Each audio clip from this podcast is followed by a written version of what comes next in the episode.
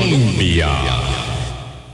Con un país en sintonía, 8 en punto de la mañana. ¿Qué tal? ¿Cómo están? Muy buenos días. Bienvenidas, bienvenidos a nuestra ventana de opinión. Como siempre, un gusto inmenso eh, un honor, una responsabilidad enorme estar con ustedes, como en los últimos 16 años, apoyando la deliberación democrática aquí en la emisora que está en el corazón del pueblo. Y aunque a algunos pueda parecerles que este tema no toca en punto a eh, la deliberación de la democracia, verán que sí, porque hoy vamos a hacer un giro en lo que resulta habitual a nuestro trabajo cotidiano. Ayer justo que comentábamos la deriva de la elección del balotaje en Guatemala y un poquito de las primarias de Ecuador, hoy, hoy vamos a enfocarnos en otro tema que además este, no solamente forma parte de nuestras más íntimas convicciones y anhelos, sino que eh, es un tema que va y viene en el debate público del país, no sin llegar a abordajes eh, decisorios. Ya les vamos a contar un poco de todo esto. Eh, Boris, ¿qué tal? ¿Cómo estás? Buenos días, Vilma, y buenos días a todos los amigos y amigas de Hablando Claro aquí en Radio Colombia. La cultura siempre ha acompañado la existencia de los seres humanos y todas las manifestaciones culturales.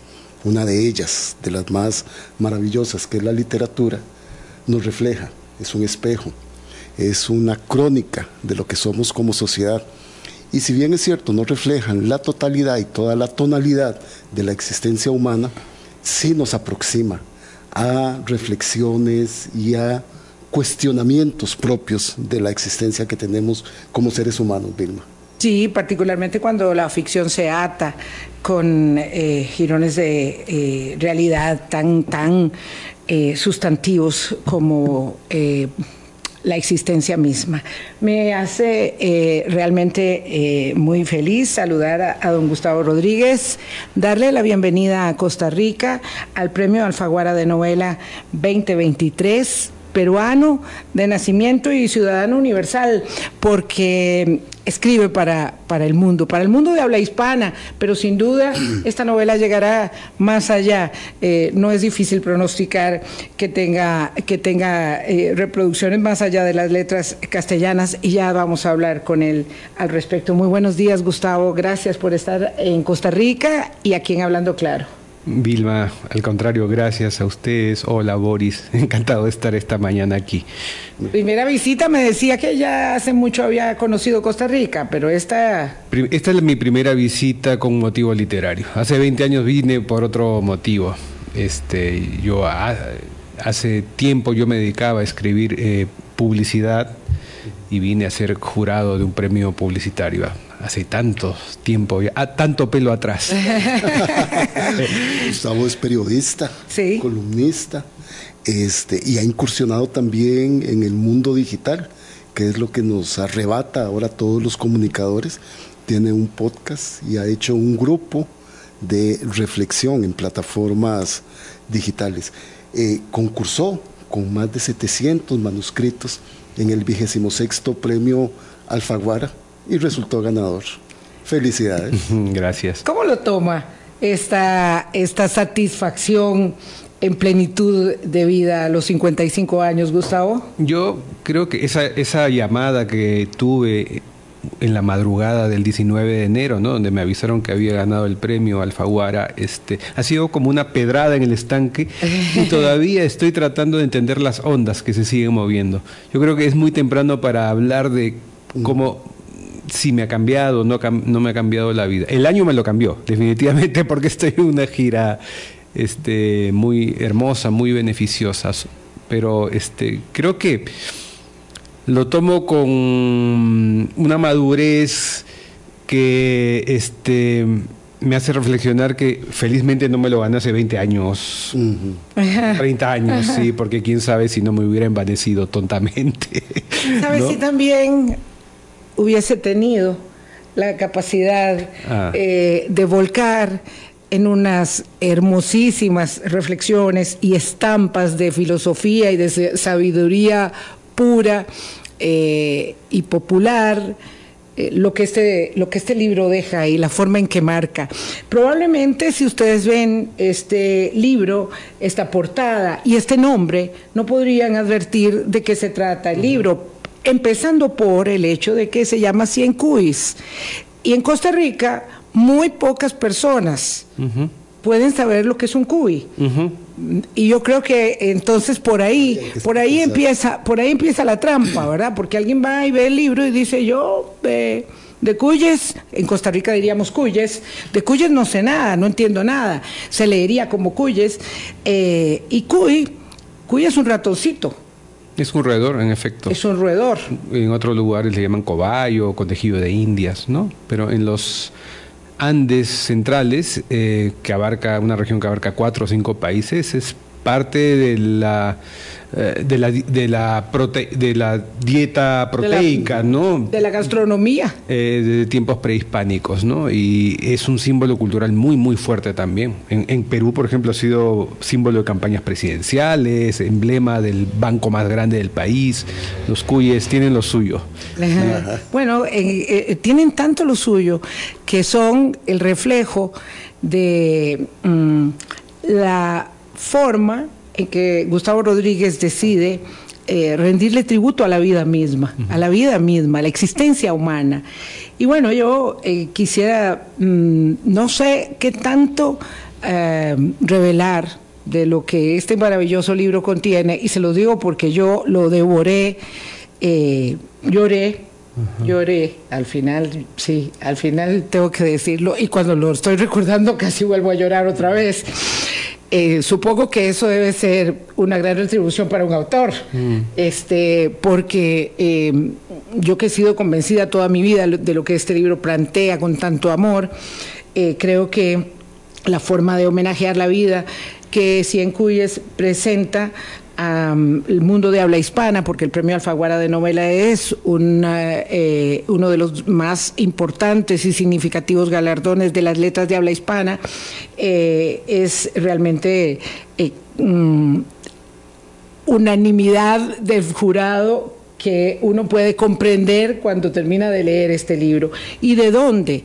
¿De dónde sale la chispa que inspira hablar de la muerte? Y de la vida terminando dignamente, como se plantea este libro.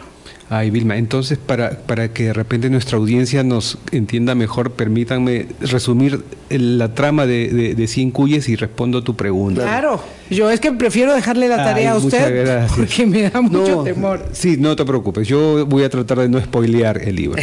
Cien Cuyes trata eh, sobre Eufrasia, Eufrasia Vela, Eufrasia es una cuidadora de ancianos en la Lima de hoy y de pronto se va a ver enfrentada ante el dilema de tener que eh, hacer realidad los últimos deseos de los viejitos que cuida. Va a llegar incluso a, a vivir una aventura con siete de ellos a la vez. Ellos se autodenominan los siete magníficos que viven en una residencia, ¿no?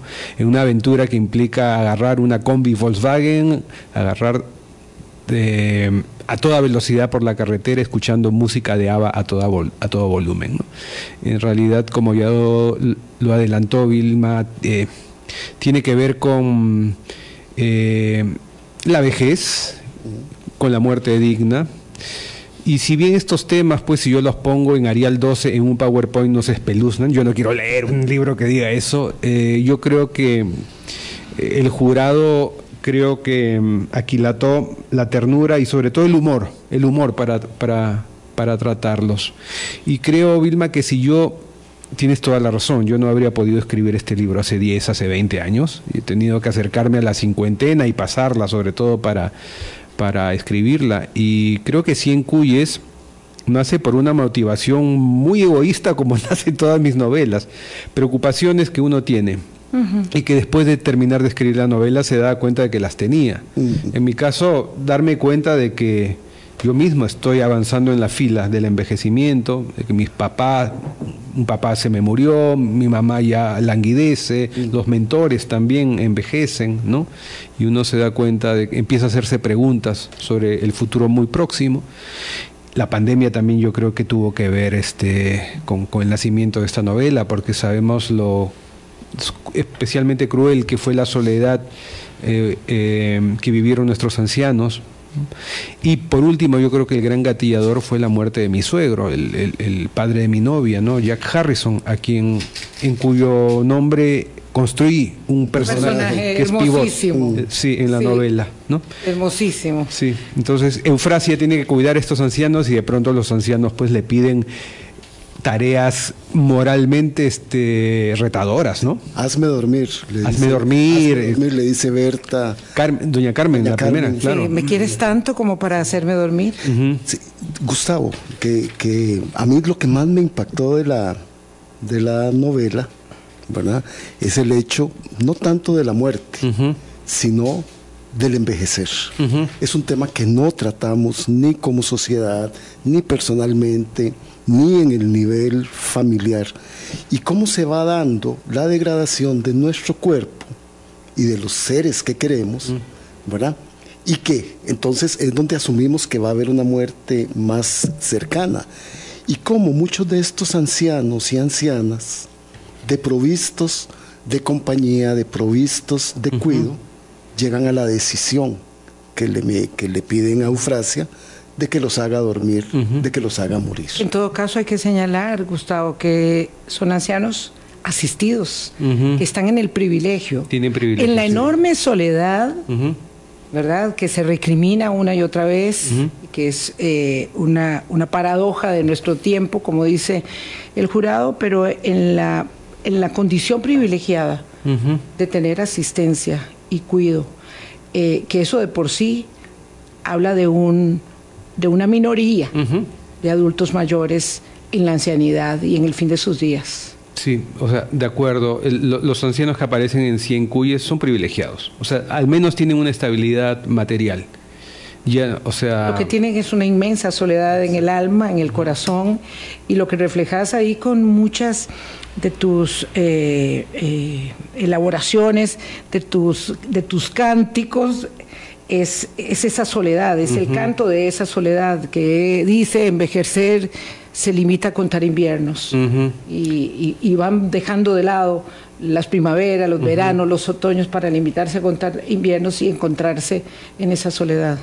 Sin embargo, también existe en la novela una ancianidad no tan solitaria que quise también poner en, contraste, ¿no? que es la de los adultos acompañados, los adultos, mayores acompañados, que son estos siete magníficos que no están solos, se acompañan entre ellos. Son como unos adolescentes en una carrocería antigua, ¿no? porque se hacen bromas, ríen, carcajean. La parte, digamos, más jocosa de la novela viene, viene por ahí. Pero Boris, tú, tú, tenías razón cuando hablabas sobre esta paradoja de que somos sociedades cada vez más longevas, vivimos más años, este, pero negamos queremos negar este, el envejecimiento, nos autoengañamos.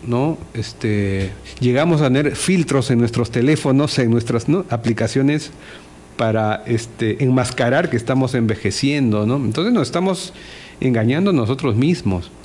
Yo creo que en la manera en que, o sea, en la medida en que afrontemos la realidad finalmente, vamos a ser más sanos psíquicamente todos, ¿no? Psicológicamente todos como colectivo. Tenemos que afrontar la muerte, por un lado, como un fenómeno natural, no como espectáculo, que es como ahora la, tratamos. Estamos rodeados de muerte, pero como espectáculo, ¿no? Sicariato, crímenes, guerras, pero no como un fenómeno natural que nos acompaña desde que nacemos, ¿no? Eso por un lado. Y claro, también eh, le quitamos el rostro al heraldo de la muerte natural, que es el proceso de envejecimiento, ¿no? Sí, que es quizá el hilo conductor, este, don Gustavo, que a mí me llamó poderosamente la atención. Hay un, hay un extracto que quiero leerlo porque me gustó demasiado y creo que, que concita esto. Más que por sus palabras, Eufrasia se mostró impactada al comprender lo rotundo que puede ser el acto de abandonarse. Nada protesta más contra la vida que un cuerpo que se deja hundir en el agua aunque en, este en esto, en este caso, se tratara de un colchón. ¿verdad?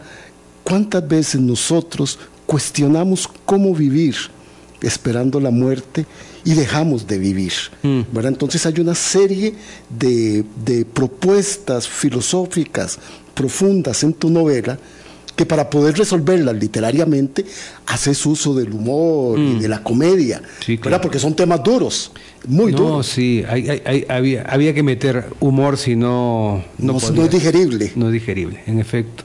Que- pero qué interesante lo que dices, ¿no? Porque en la medida que si fuéramos más conscientes de manera natural desde pequeños que vamos a morir, probablemente abrazáramos la vida con mucha más este, firmeza, ¿no? Con más luminosidad. Porque tener constancia de que, de que pende sobre ti un final hace que. O sea, cuando Sí, tú te, tú te que- que terminas. no camines hasta llegar a ese momento. Exacto, tú te terminas un plato y lo disfrutas con fruición en la medida que sabes que se va a acabar ese plato. O sea que no te van a servir otro probablemente. Entonces la vida debería ser vista así, ¿no? El jurado eh, del premio Alfaguara dice no solamente esto que están comentando Gustavo y Boris, ¿verdad? Eh, sino que plantea el tema abierto de la hostilidad que muestra la sociedad hacia eh, los adultos mayores. eh, sobre todo en ese tramo final, ¿verdad? Este, donde las capacidades van quedando atrás y las limitaciones y debilidades son cada vez más expuestas, ¿verdad?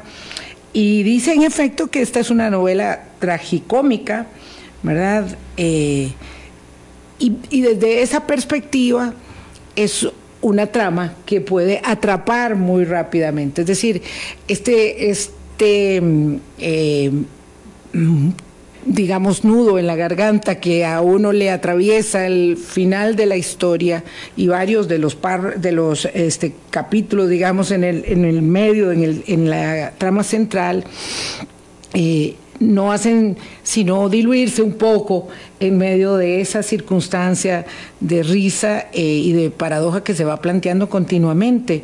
Es, esto yo no sabía, por supuesto, lo del doctor Harrison, ahora lo estás contando. Esto surge no solamente de, de, de, esta vivencia cercana, sino también de las convicciones más profundas. Digo, una novela de ficción también se amarra en las convicciones propias. Sí, sí, yo creo que sí. Mira, a pesar de que yo, yo propugno siempre que un autor de ficción debe ser amoral, en el sentido de que incluso propugno que mi, la voz narrativa no debería juzgar a los personajes, sino que sean por último los personajes los que se juzguen entre ellos, ¿no? los que se rebelen ante el lector y el lector recoja lo que quiera recoger de esa interacción entre personajes. Es imposible que las convicciones de uno no se cuelen en el discurso de algunos de los este, personajes o quizá ironizadamente también a través de la voz narrativa. Es, es muy difícil que eso no ocurra.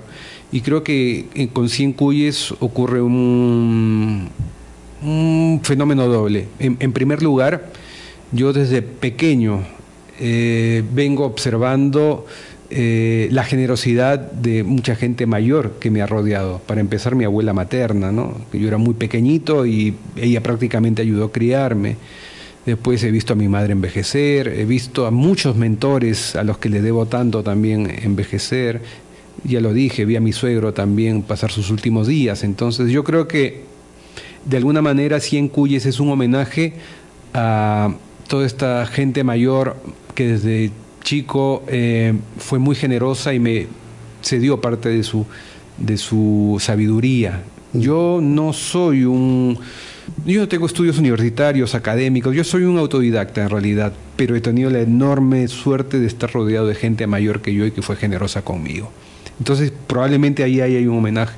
Y lo segundo es que yo soy un fiel creyente en la libertad, en la libertad de conducir tu vida hacia la plenitud que tú uh -huh. eh, requieres, obviamente sin dañar al otro. Y para mí el hecho de tener una muerte digna, pues es el sería el, el final de una vida digna también. Uh -huh. Lo voy a decir de otra manera y ya que estamos, ya que sé que ustedes hablan de política, voy a decirlo en esos términos, ¿no?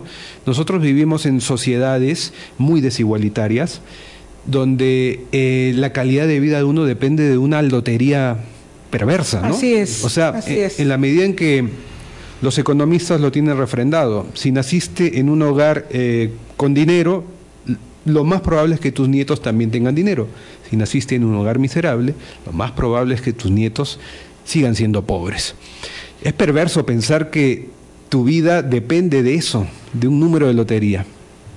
Si no podemos controlar las condiciones en las que vas a nacer, ¿no sería un bonito consuelo al menos controlar las condiciones en las que te vas a morir?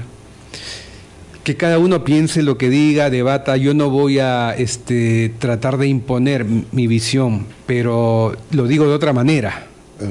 usando una metáfora casi literaria, aunque, aunque simplista, ¿no? Nos vamos a una rumba, a una fiesta todos con nuestros amigos y uno de ellos se siente mal y se quiere ir de la fiesta. ¿Lo vamos a amarrar a la fiesta mientras se siente mal? No. No, no. ¿No es cierto?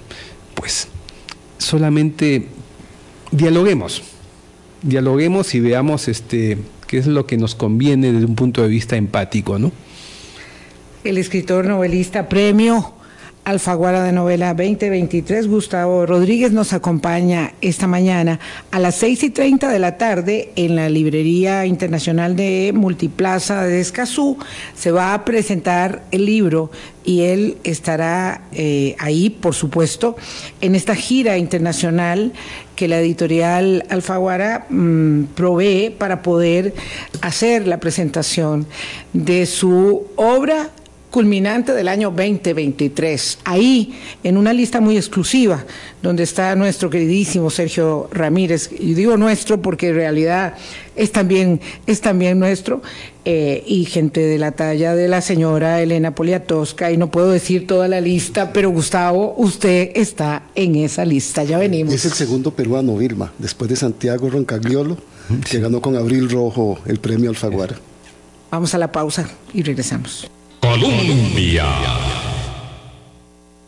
Sintonía 8.26 de la mañana conversamos con Gustavo Rodríguez, premio Alfaguara de novela 2023, acerca de su obra Cien Cuyes, que claro, como dice nuestra querida amiga Laura Valenciano, en realidad eh, aquí se llamaría Cien Cuilos, porque sí, lo que pasa es que lo que pasa es que nosotros no tenemos en el cuy, ¿verdad? Y vuelvo sobre el título de la novela, que es muy muy hermosa la relación entre los cuis y el final de la vida y la este protagonista eh, no, no es para nosotros un producto de la, de la gastronomía, ¿verdad? Tan importante como es en, los Andes, ¿verdad? Entonces ahí está la diferencia y, eh, este animalito em, representa, y me gustaría que lo explicara usted, Gustavo, ese valor que le otorgamos a los no a las cosas, a los sentimientos, a las decisiones, que es consustancial o, digamos, eh, proporcional, relacionado con lo que queremos y lo que creemos. Qué bonito lo que dices. Em, mira, Vilma, eh, volveré a recordar que la novela trata de Eufrasia, que es una cuidadora de ancianos, ¿no? Eh, y hay un momento en la novela, yo usualmente titulo al final mis novelas. En el caso de Cien Cuyes, ya el primer tercio yo ya sabía que se iba a llamar Cien Cuyes, y, viene así. Es que como Eufrasia cuida ancianos, eh, la primera anciana que aparece es Doña Carmen, en un momento dado tienen este diálogo, ¿no? Este, tú me quieres, Eufrasia, Eufrasia, yo la quiero. Supremo. ¿no? Y tanto como para hacerme dormir, creo que eh, Boris lo, lo, recordó hace, hace un momento, ¿no? Este, y ya en un, más adelante, en un nivel ya de desesperación de la pobre ancianita que ya quiere que el partido pues termine, que el árbitro pite, le dice, pero ya, yo, yo te pago, Eufrasia, pero de verdad ya, ya en un momento de desesperación, ¿no? Y en ese momento a Eufrasia pues se le forma una tormenta tremenda, ¿no? De se debe hacer esto, no se debe hacer esto, se debe cobrar, no debe cobrar. O sea, todo lo que puede pasar por la cabeza de uno en torrente, ¿no? Y yo en ese momento a mí se me ocurrió como autor enviarle un salvavidas a Eufrasia, a mi personaje, ¿no? Un, salvavidas eh, para poder este, navegar eh, eh, ética, moralmente, digamos. Y alivianar. Aliviarla, aliviarla, ¿no?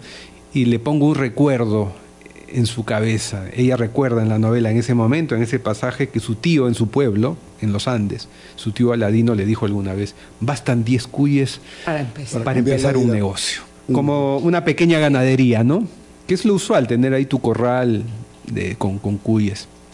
Y este el pensar en los diez cuyes como una moneda alternativa, ¿no? Como una metáfora de la contraprestación, pues este, habla de lo que tú acabas de decir, Vilma. O sea, finalmente, que cada quien le ponga valor a lo que son diez cuyes según su propia vivencia, según lo que aquilate en su corazón sobre, esa, sobre ese, ese gran afecto este, convertido en desprendimiento por el otro, ¿no?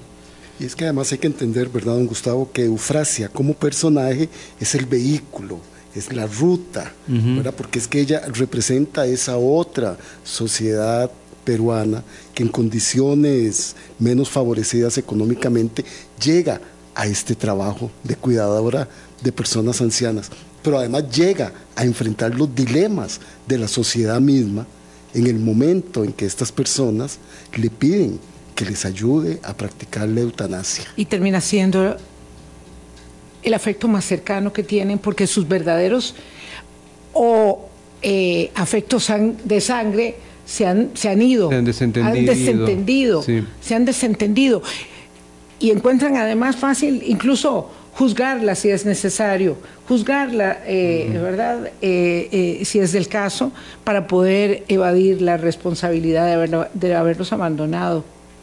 Sí, es que es tan... Ah, es, que nuestras sociedades te, te, ponen ante esas contradicciones, ¿no? Em, por ejemplo, retomando lo que dijo Boris hace un momento, en el mundo, más que nada en Occidente, pero creo que en el mundo en general, el cuidado tiene rostro femenino, ¿no? O sea, la mujer cuida, digamos, con lo cual les digo, la mujer es el motor de la economía del mundo, o sea, sin los cuidados que tenemos gracias a ellas, pues este, los hombres, digo, este, no, no, no, no, no hubiéramos avanzado ni avanzaríamos jamás, ¿no? Y en el caso de sociedades como las latinoamericanas y en España también cuando presenté la novela, resulta que en muchas familias el cuidado se le otorga a, no se le otorga, sino lo ejercen mujeres que son migrantes, en el caso de mm. Latinoamérica o en mi país, migrantes internas, ¿no? de los pueblos andinos a las ciudades más este, integradas o en España, mujeres de otros lugares, de América Latina incluso, de otros lugares, este, ¿no? Y se, dan estos fenómenos eh, eh, un poquito perversos quizá, que una novela de corte realista como Cien Cuyes, pues tienen que filtrarse por más que no sea mi intención que se filtren, ¿no? Y es como, por ejemplo, a las cuidadoras de nuestros hogares decimos que son parte de nuestra familia, ¿no? Ese discurso, pero si fulano es de, es de la familia. la letrita chiquita abajo es que, claro, es de la familia mientras no reclame por sus derechos. Sí, es de la familia unas gradas más abajito del resto de la familia. A veces ya llega a haber casos en que es de la familia pero no come con nosotros. A veces se, ha podido ver eso, ¿no? Pero esa ambigüedad es, es, perversa, ¿no? Y en la novela sí se pone un poco a, a prueba y Eufrasia llega a ser más de la familia que, que, que, todos los de la familia. Es quien más empáticamente se relaciona con, los ancianos, quien más los conoce, quien más vive con ellos día al día, ¿no? Y quien más entiende, por lo tanto, los pedidos de, ellos, ¿no? y además... Perdona, Vilma, para seguir la línea que está diciendo don Gustavo, porque además ella los cuidaba pero además ellos la cuidaron a ella. Porque si no, ella pudo haber terminado en la cárcel. Sí, sí. sí, sí, sí. Entonces, ahí hay una relación literaria muy, muy interesante que después nos deja a los lectores ya para hacer las elaboraciones que uno tendría que hacer ya confrontada la novela con la realidad. Yo creo que el, seguro no va faltando mucho que contemos de la novela, pero en todo caso, eh, digo esto para aquellos que digan, ya no cuenten más, ya no cuenten más, porque quiero leer la, la novela de Gustavo Rodríguez. Lo cierto es que nada se compara con tener las páginas de este libro en las manos, atravesándole a uno el alma, porque además creo que al final eh,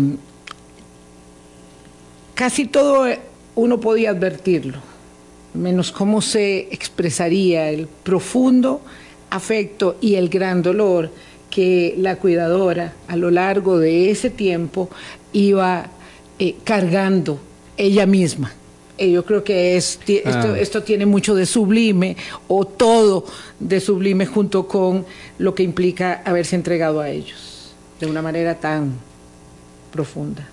Sí, digamos que en sí la vida de Eufrasia carga con una paradoja, ¿no? Que el lector, la lectora comprenderá hacia el final de la novela, pero que es necesaria, creo yo, para que la novela termine luminosa, optimista.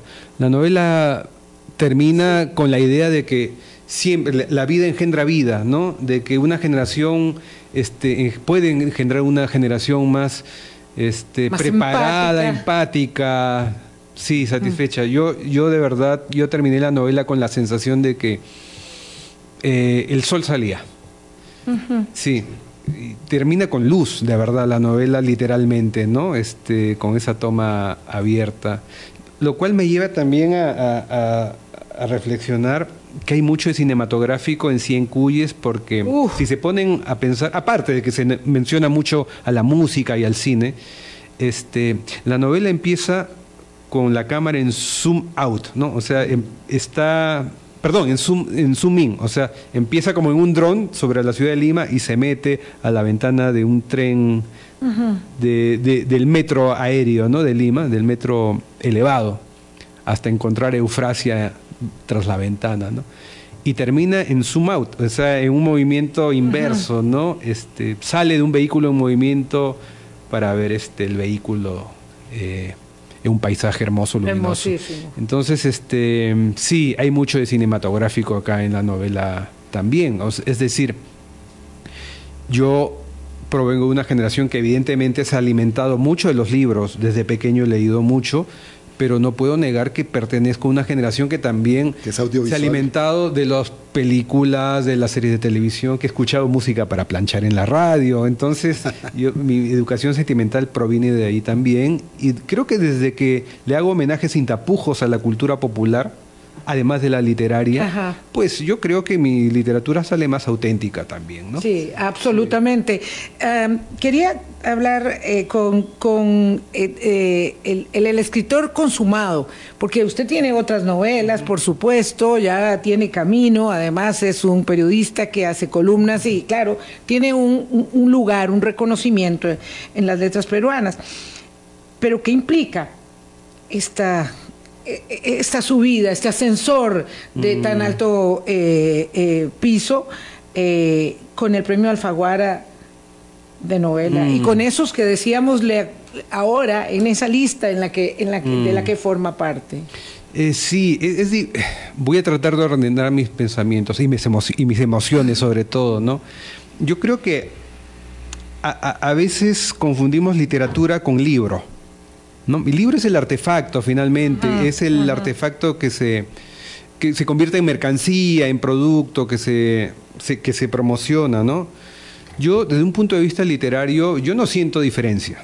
O sea, como literatura, yo he escrito esta novela y, y escribiré la siguiente siguiendo mi- el mismo patrón, sin presionarme demasiado, haciéndolo como lo, voy, lo he ido aprendiendo.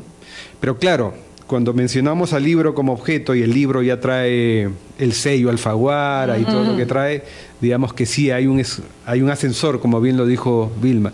Yo estaba pensando que mi vida literaria iba a continuar como una rampa prolongada, larguísima, y de pronto este premio cae y es un ascensor efectivamente, ¿no? Entonces, este... mm, como lo dije un poquito al inicio, ¿no? Todavía creo que estoy asimilándolo. Yo creo que mm, recién cuando termine la gira y pase un tiempo más y, y- y salga mi, mi próxima novela, quizá pueda eh, ser un buen evaluador de lo que significó el premio para mí. Por ahora, lo que Por más le agradezco al premio, sí, por ahora- y lo que más le agradezco al premio es tener conversaciones tan bonitas como estas, e interesantes, y Oh, gracias, poder abrazar a tanta gente que, que no conocía antes. Digamos que para mí ese es el, el verdadero premio, ¿no? Qué, qué bonito ahora que dijo usted, don Gustavo, que el libro terminara con luminosidad, ¿verdad? Con luz, con brillo, que es como deberíamos eh, confrontar nuestra existencia. Porque hay una pregunta existencial que atraviesa todo el libro, ¿verdad? Que es, ¿vale la pena alargar la vida si no hay calidad de vida? ¿verdad? Entonces, e, e, esa, esa, ese cuestionamiento que atraviesa toda la novela, terminarla con luz, ¿verdad? Eso es confrontándonos nosotros a la realidad, a verlo en nuestros grupos más cercanos, en la familia, con los amigos, en nuestra comunidad, de que estamos todos caminando cada vez más rápido, cada vez más cerca, unos más que otros, para llegar a ese momento, ¿verdad? Donde la ancianidad no debe ser vista como la decrepitud, sino como una cúspide, y donde se debe respetar aún más la vida de las personas. Entonces a mí eso es, eso es algo que me deja profundamente, ¿verdad? Porque yo sé cuando usted habla del libro como artefacto, pero la literatura es lo que permanece, lo que va quedando en el lector, en la experiencia que tiene en relación con leer un libro. Ah, este, esta obra no tiene, eh, pregunto, una intencionalidad eh, ideológica, digamos, un posicionamiento eh, como para poder apuntalar una discusión que resulta ser en nuestros países, en la mayoría de los países, una discusión a la que se le rehuye. Hablo de la eutanasia y de otros mecanismos de muerte eh, digna, de muerte asistida o como quiera llamársele, que es un tema al que le rehuimos mucho. Eh, en nuestras sociedades y que visto está que en nuestra América solo Colombia tiene esta posibilidad de asistencia eh, y hay que pelear por ella en cada uno de los casos en que se ha presentado según lo que hemos visto. Eh, aquí mismo en Costa Rica este es un tema que se intenta poner nuevamente sobre la mesa de la discusión. Tiene un énfasis de ese tipo. O sea, no, no fue, ese énfasis no estuvo conscientemente en, la génesis de la novela, porque yo como escritor de ficción primero me enamoro de un argumento. Claro, ese argumento responde a preocupaciones que, sobrevuelan la cabeza de uno, ¿no? Lo dije al inicio, ¿no? Proceso de envejecimiento, el, ver eh, a mi suegro morir tan dignamente, habiéndose preparado para ese momento, ¿no? Rodeado de amor y de su familia. Yo creo que esas cosas lo, impactan a uno y aunque uno no tenga una este, agenda ideológica al momento de sentarse, yo lo único que quería era diseñar un artefacto literario digno de ilusionismo para que la gente se conmueva con esa aventura, pues yo creo que es inevitable que conforme uno va escribiendo y va entrando en trance, porque la escritura de una novela implica entrar en trance, pues se van filtrando las, las convicciones de uno, ¿no? Sin que uno se lo, se lo proponga. El, el, riesgo de, de, eso es que termine saliéndote pues una novela panfletaria con mensaje claro. Y para mí la literatura no, no va por ahí. La literatura... es, la responsabilidad del escritor, es la responsabilidad de la discusión que se genera a partir del hecho literario. O sea, si yo quisiera este eh, instalar una idea con claridad, escribiría un ensayo, ¿no? Pero en una novela no, no, no, no tengo por qué hacer eso. Yo, para mí la buena literatura no te deja mensajes claros, lo que te deja son preguntas, inquietudes. Es más, este mientras más multiinterpretada pueda ser un pueda ser un texto, pues más, una vida larga va a tener, va a tener, va a haber seminarios, carreras, incluso doctorados que se van a basar en esa, en esa este eh, multiinterpretación, ¿no? Em, pero claro, yo creo que sí, se me debe haber filtrado algo de mis convicciones, este mientras la escribí. Pues yo me sentí muy identificada con las mías. 843, eh, la obra de Gustavo Rodríguez, el premio Alfaguara de novela Cien se presenta hoy a las 6 y 30 en Multiplaza de Escazú. Yo voy a tener el privilegio de tener mi libro firmado ahora mismo, pero si usted quiere tener el libro y que se lo firme Gustavo, pues entonces eh, hoy tiene esa posibilidad. Vamos a la pausa y regresamos. Colombia. Con un país en sintonía, 8.44 minutos de la mañana. Don Gustavo Rodríguez, premio Alfaguara de novela 2023, nos decía que está pensando en. Está, está ya trabajando en su próxima novela y, pues, por supuesto, después de que uno tiene en sus manos el premio Alfaguara de novela, quiere otro, otra dosis más. Y entonces, obviamente, la expectativa del lector, exigente como es, pues, pues pide un, un producto que esté a la altura. Eh, ¿En qué trama está pensando? ¿Qué podemos saber de ello? Pero Vilma, hay que aclarar que también tengo novelas anteriores. También, ¿no? Claro, lo dije, lo dije, lo dije, claro, claro. Pero eh, mira, eh, este año, antes de ganar el premio, Alfaguara, yo decía, bueno, voy a, este año que viene o que cursa, lo voy a planificar, voy a sentarme a, planear mi próxima novela y ya no se pudo avanzar mucho por, por esta gira, ¿no?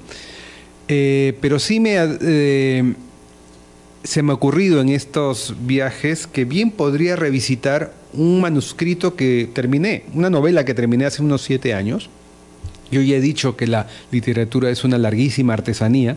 Y creo que me, ha provocado volver a visitar ese manuscrito y reescribirlo probablemente, reescribirlo de, cero, con todo lo aprendido en los últimos años. Es una historia que tiene que ver con mi rama materna, es un homenaje a ella, es una historia épica familiar que eh, se inicia en la Amazonía peruana en la época del caucho, esta época tan tremenda, ¿no? Este, con esclavizante. sí, esclavizante por un lado, pero con toda esta locura de, boom cauchero que hizo que en Brasil apareciera Manaos, apareciera Manaos, ¿no? Como una ciudad delirante, hermosamente delirante, y Quitos también en, en, Perú. Entonces, este, yo creo que voy a rendirle homenaje a esas historias que mi abuela me contaba en épocas de apagón. Yo era niño y su voz resonaba en la oscuridad y este creo que voy a va a ser una especie de, de novela escrita para que mi madre la, la lea, la, lea y la disfrute. Y de paso los demás este podamos este como decimos en Perú ganarnos con esa con esa espiar esa, esa historia.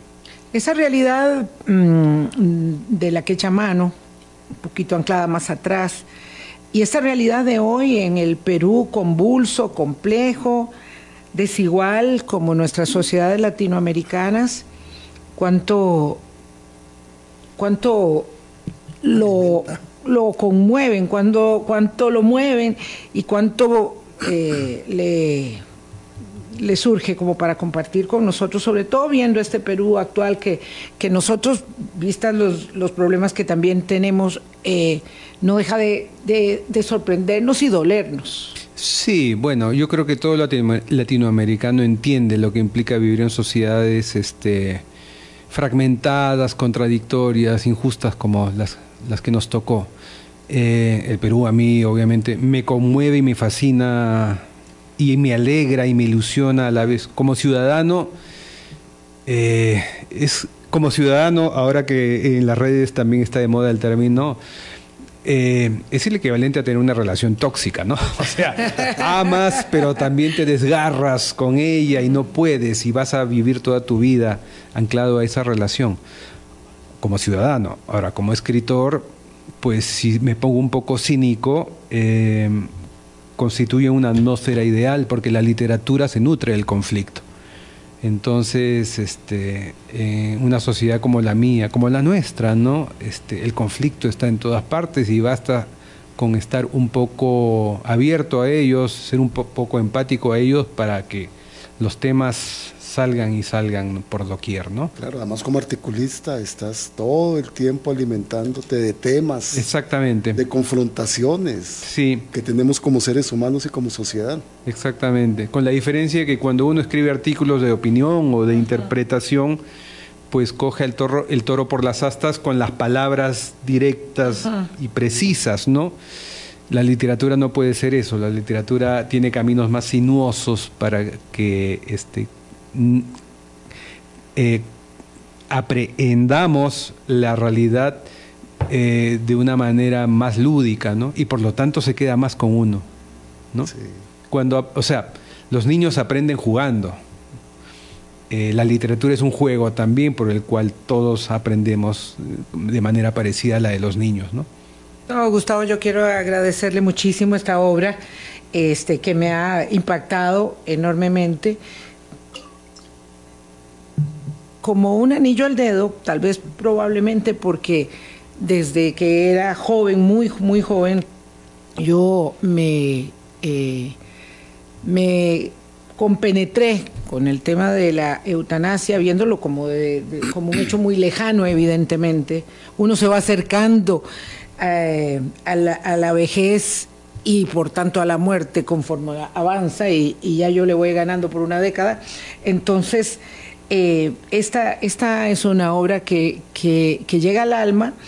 Eh, y yo quisiera que en estos últimos minutos también usted este, pudiera referirse a, este tema precisamente eh, que hemos abordado a lo largo de toda la conversación, que es el tema eh, del, envejecimiento y del derecho a morir, a morir dignamente.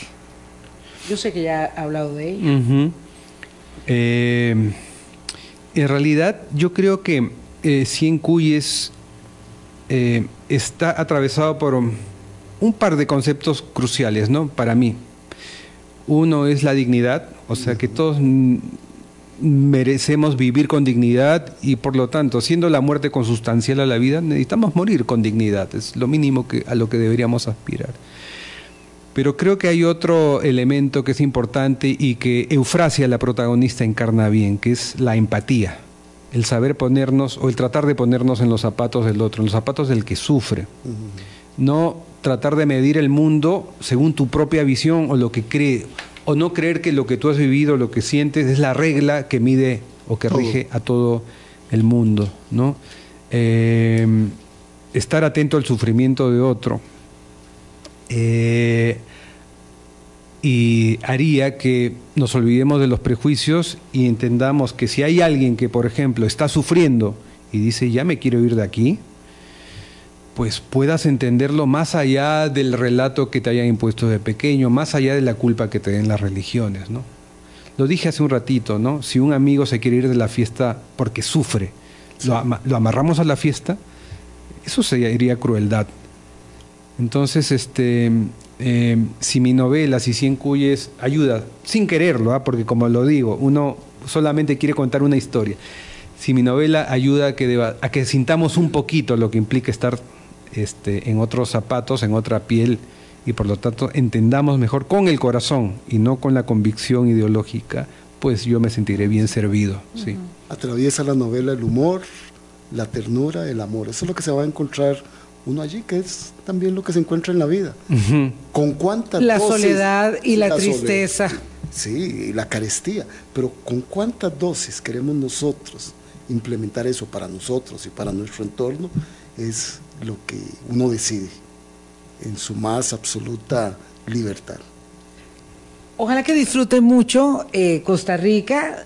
Eh, nos ha contado Gustavo Rodríguez que, después de presentar el libro hoy se queda unos buenos días de vacaciones. Este es un país eh, recorrible en, cuatro días, entonces digo no, cuatro por decir, no, no, en una semana le va a faltar algo que otra, una que otra cosa, pero mucho, muy pequeñito respecto de Perú y de todas las eh, maravillas. Este, eh, no sé si lo sabe Gustavo, pero es uno de los destinos favoritos de los costarricenses en este momento, ir a Perú.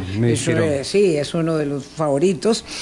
Eh, y, puede entonces disfrutar, ojalá, mucho de, la playa, de la montaña y de, y de lo que tenemos en pequeñito para, para compartir con las personas que vienen a agradarnos y a, ayudarnos a entender el mundo desde la literatura y desde esta obra maravillosa que es Cien Quiz, que se presenta, repito, hoy en eh, la Librería Internacional a las 6 y 30 de la tarde. En Escazú. en Escazú, claro, porque hay un montón de librerías internacionales en Escazú. Eh, gracias de verdad, Gustavo, y, y, buena estancia en Costa Rica. Y gracias por, este, por esta novela y por las que vendrán. Vilma, Boris, encantadísimo. O sea, estoy encantado con mi estadía acá en Costa Rica. Esta conversación lo refrenda y los días que vienen seguramente seguirán siendo maravillosos. Que los disfrute enormemente. Muchas gracias. Gracias a ustedes, amigas, amigos. Ya saben, si quieren eh, leer esta obra, la pueden conseguir. Ya está en las librerías 100 Cuis de Gustavo Rodríguez. Que la pasen muy bien. Chao.